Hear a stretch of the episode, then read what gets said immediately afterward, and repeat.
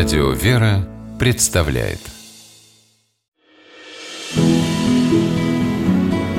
Имена, имена милосердие.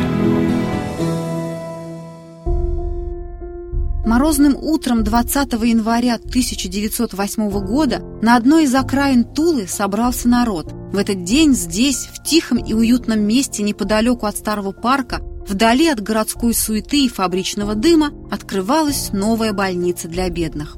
Разговоры о ее строительстве велись давно, были статьи в газетах, обсуждения в Думе, но у городских властей все время не хватало денег, и постепенно все как-то смирились с мыслью о том, что такой больницы в Туле в ближайшее время не будет.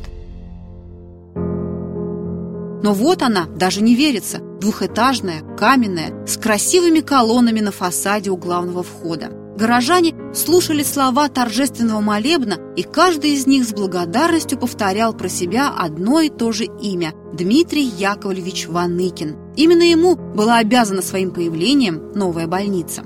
Дмитрий Яковлевич был успешным тульским купцом, в молодости владел посудными лавками, а позже открыл самое большое в городе похоронное бюро – к своему специфическому бизнесу Ваныкин подходил далеко не только с позиции выгоды, ведь как ни крути, он имел дело с людским горем. Дмитрий Яковлевич всегда самым искренним образом утешал скорбящих родственников и находил такие слова, от которых действительно становилось легче.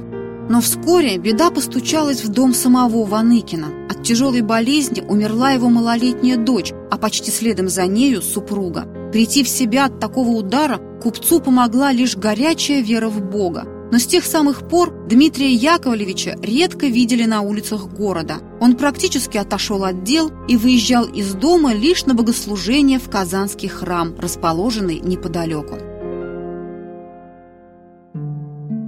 Свой солидный капитал купец Ваныкин решил целиком обратить на пользу людям. Он жертвовал везде, где только была нужда, поддерживал училища, школы и гимназии, покупал учебную литературу, выделял средства на стипендии неимущим ученикам и студентам, помогал с ремонтом зданий. Благодаря Ваныкину в Туле появились ночлежный дом и богадельня, общежитие для бедных из 30 деревянных домов. Не жалел Дмитрий Яковлевич денег и помогают тульским храмам. Благодаря Ваныкину в городе появился еще один во имя святого великомученика Дмитрия Солунского, небесного покровителя купца. А в 1898 году у Ваныкина случился инсульт. Отнялись ноги, полностью пропало зрение. Теперь он не мог выезжать из дома даже в церковь. Богослужения проводились прямо в его комнатах. После инсульта Дмитрий Яковлевич прожил совсем недолго. Чувствуя приближение последнего часа, купец написал завещание, которым весь свой капитал, 2 миллиона рублей, дарил родному городу.